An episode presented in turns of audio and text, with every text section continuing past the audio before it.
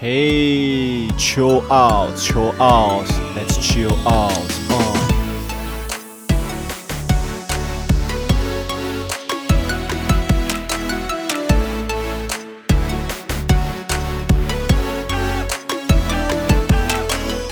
哎，好的，现在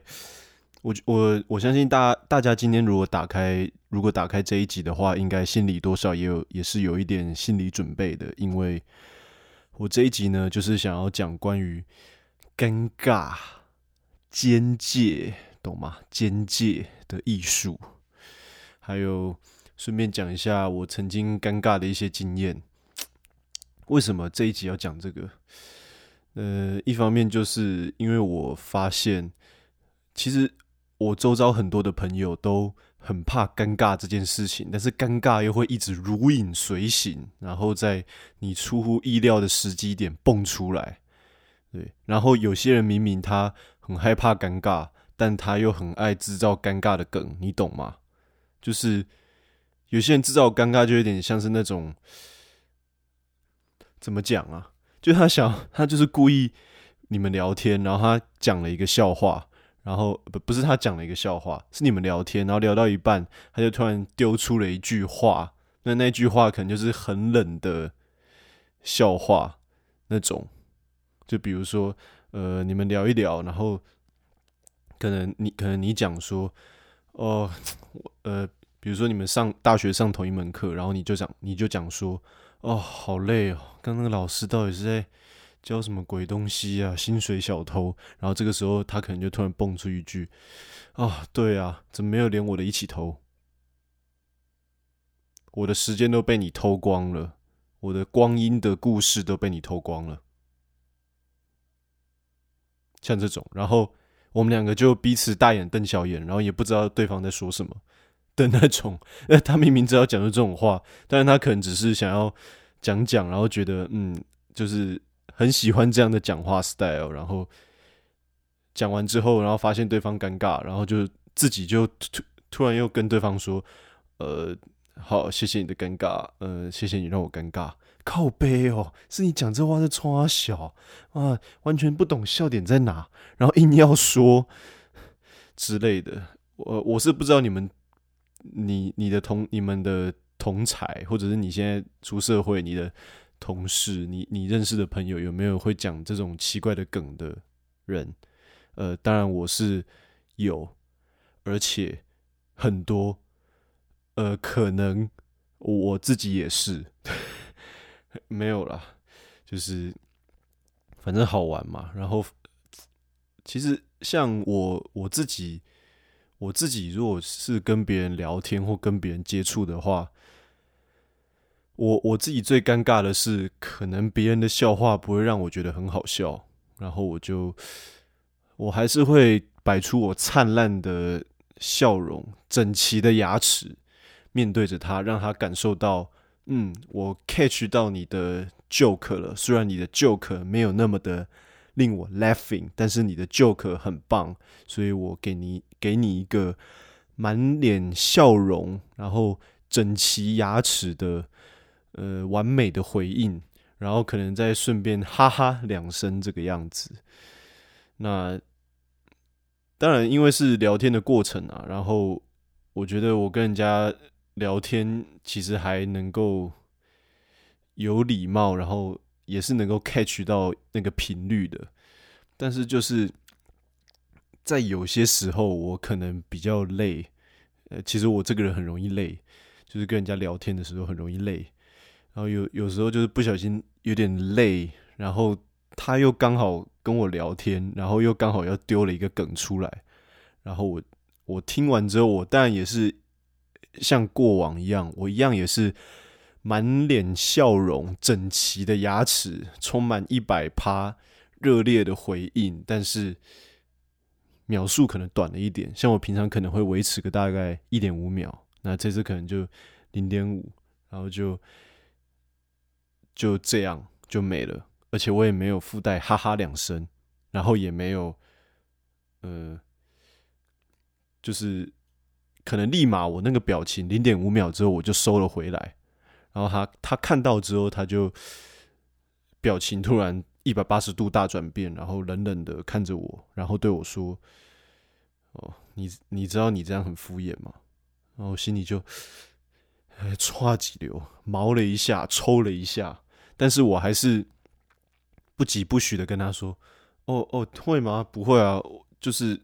我我有 get 到你的东西啊，我觉得嗯很好笑。”然后这个时候，我们两个就突然一片静默，都不都突然安静了一下下，然后才继续我们的 conversation。呃，反正呢，就是尴尬这种事情，就是对我而言是如影随形。那，呃，我我不知道，我不知道很多人会不会也同时出现这种状况，还是我就是一个特殊的人。因为，因为其实有时候对我来讲，那种你如果跟你如果跟人家聊天，你们之间的那个频率没有 get 到，或者是他的梗不是你的梗，你的梗不是他的梗，对，你的梗梗不是他的梗梗，他的梗梗不是你的梗梗，梗梗梗的那种，你们就是会很难那种产生激烈的火花，然后就是火花四溢，大火快炒。然后整个火往上冲那种，对，火山爆发、喷发，整个往上冲，就是对我而言就是没有办法，你知道吗？我 总总之呢，呃，反反正大概从我比较大一点，可能大概从高中开始吧，高中可能也还好，因为高中蛮多，呃，有一些同温层，然后。呃，也没有诶。现现在回想起来，好像我从高中就蛮严重的，因为我就是真的是蛮不会跟人家聊天的。然后呃，尤其是尤其是面对一些女生啊，跟女生的话题更少，但还是多少能聊。虽然有些，虽然像上了大学，呃，能够跟我稍微有交集，呃。交集的频率的女生有多一些，可能几个，但是我跟大部分的女生还是会有点不太知道，到底要怎么样跟他们打成那种姐妹关系。虽然也有可能是因为我没有很想啊，对。那我我跟大学的，其实像我跟大学同学，或者是我跟大学还有认识一些别系的女生的。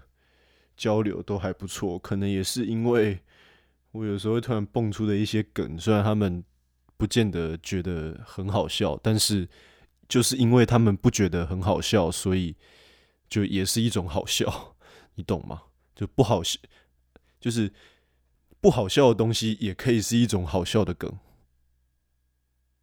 的这种笑话。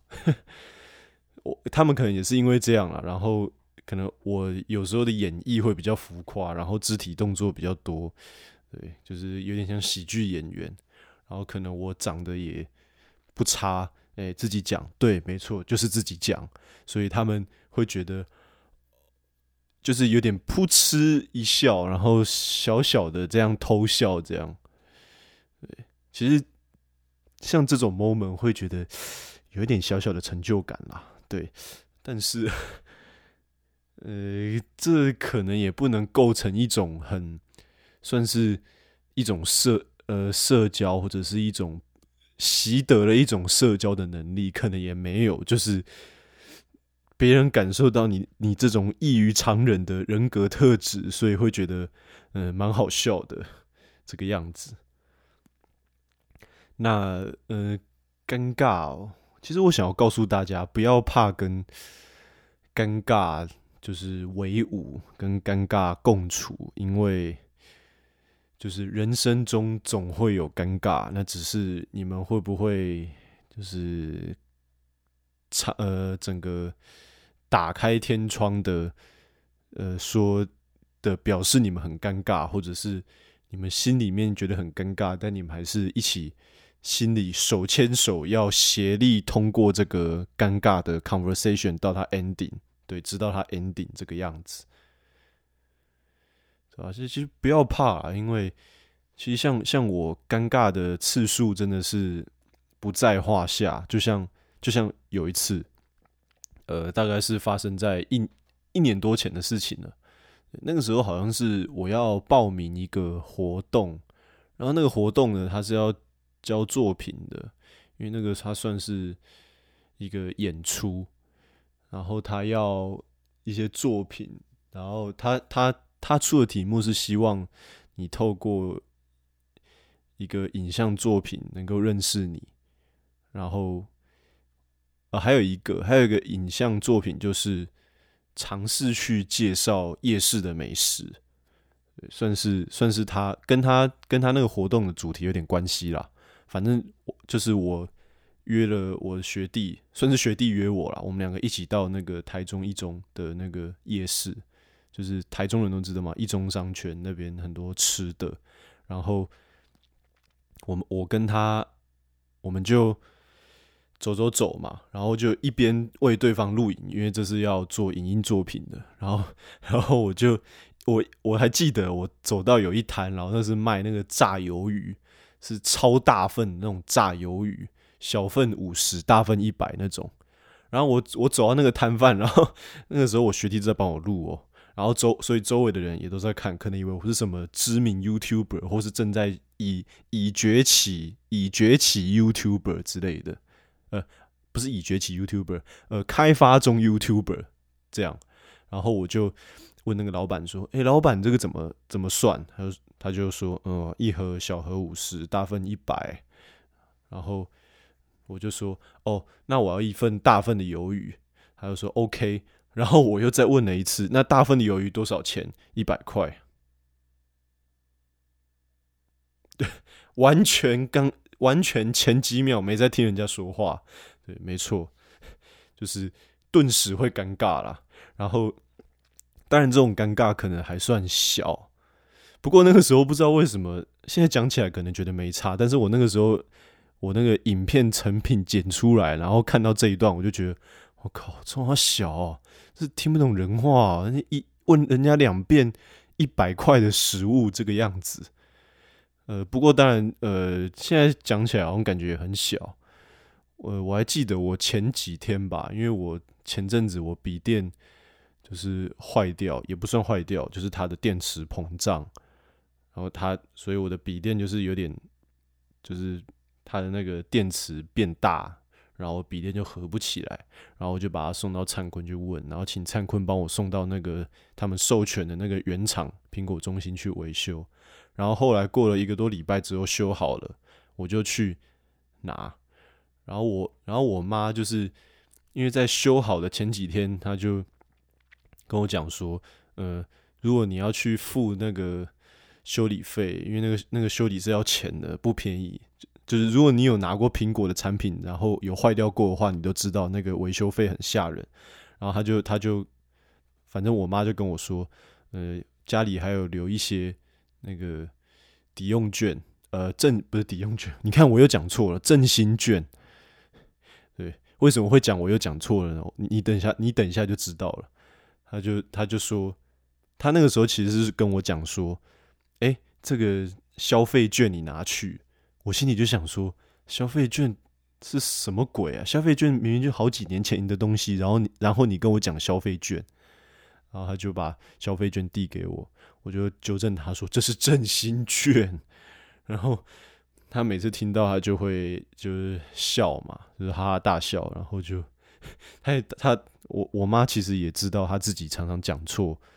他的词语，像是像是我们家附近有一间卖泰式的那个小小餐厅叫泰桥村，然后他不知道为什么每次都会跟我说，哎，我们晚餐去订那个乔泰村，我想说好。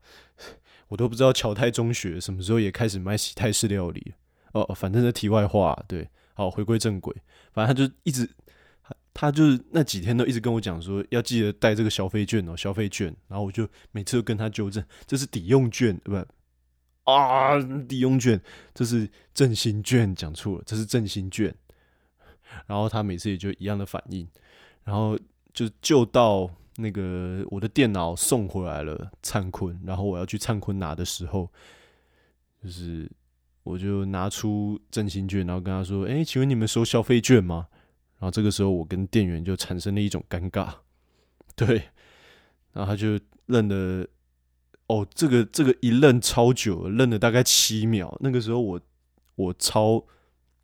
我是尴尬到有点害怕，你知道吗？我很少人生尴尬到害怕，因为尴尬的秒数真的太长了。因为通常尴尬到个两三秒，就是对方都会起个音，对，就有点像唱歌一样起个音，然后化解这场尴尬之乱。但是他没有，他就直接尴尬了七秒，然后我也处在那边都不讲话了七秒，然后然后我就心里很歘，想说啊啊，现在是怎样？然后结果店员就。就很冷静，然后小小声的问说：“呃，请问你指的是振兴券吗？”然后我就心里哦，我靠，哦，原来是这样啊啊啊！然后表面上就若无其事的跟他说：“哦，对对对对，哦，不好意思，讲错了，我我要讲的是，其实就是振兴券啊，对，消费券是什么？对啊，嗯，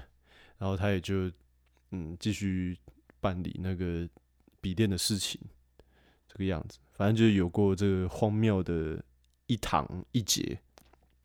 没错。还有其实发生过很多尴尬的事情啊，就是当然现在这边一一列举的话，真的太多了。反正呢，呃，诶，对啊，要提到我一个朋友啦。那像我有一个朋友，他就说，哦，他他跟别人相处真的是很害怕尴尬。那其实就我自己对他的了解，然后就我自己对他的观察，其实我会发现说，哎，他他其实会塞很多的 conversation，可是这应该也不是硬塞啦，就是他其实应该也是一个蛮健谈的人，然后很喜欢跟人家聊天，所以他会制造很多的话题，丢很多的球，所以他这个人跟别人相处，其实我个人觉得觉得他算八面玲珑，呃。有没有到很八面玲珑？倒也还好，但就是还蛮，呃，面对任何人都可以聊，然后任何人都不会冷场，也不会尴尬。呃，不像我，其实我对蛮多的人就会尴尬，但是对少部分的人就会很健谈，然后甚至会可以聊超久。那这可能跟我的个性有关系。对，关于关于我个性的事情呢，就我们暂暂且先不提。反正就是我有一个这样的朋友了，那我就觉得说，其实尴尴尬这种事情，就是你也不要太去害怕，因为呃，我其实像前面提到好几次，就是要与尴尬为伍，对吧？你听了我这些尴尬的小故事，希望你不会再害怕尴尬。当然，我好像有过更尴尬的事情啊，但是我现在一时有点回忆不起来。但是我觉得这些应该是够有点小丢脸的。哦哦，我突然想到，我好像还有很多次是我去超商，然后那个钱钱有没有，我都我常常质疑店员，店员那个什么钱给我算错，然后他就会再算一遍给我看，就是可能我给。我就会觉得我给多了，或者我给给少，然后他每然后每次都被店员纠正，然后心里就会觉得很尴尬、很丢脸。然后每次事后就会想说：啊，我应该要相信店员，对，不要每次都觉得是自己吃亏，或者是哎自己有钱没有没有给这个样子。但是我还是常常在犯这件事情，对吧？所以反正呢，作为一个。聊尴尬的一集，当然是希望大家不要觉得尴尬是一件很可怕的事情。尴尬其实是很可爱的，尴尬就有点像是你家的、你家养的小宠物、你家养的小狗一样，就是它常常会对你，常常会跳到你的怀里，然后常常会跟你撒娇，但是它也会同时可能也会带来狗大便。对，那。呃，你听完我这个形容，你可能会觉得这个比喻真的有点烂，但是它就是一个比喻，请自行体会。对，没错。好的，这种什么样的东西？但是我就是觉得分享我自己的的脑中的一些无为不为，然后反正就是大家有事没事的时候听听得开心，但有时候我会。想要分享一些比较严肃的东西啦。那就是反正这就是一个我的小园地嘛，我的小 podcast。那如果你支持我的话，我真的很谢谢你，一定要告诉我这个样子。好，那今天的球号就到这边喽，那我们就下次再见喽，拜拜。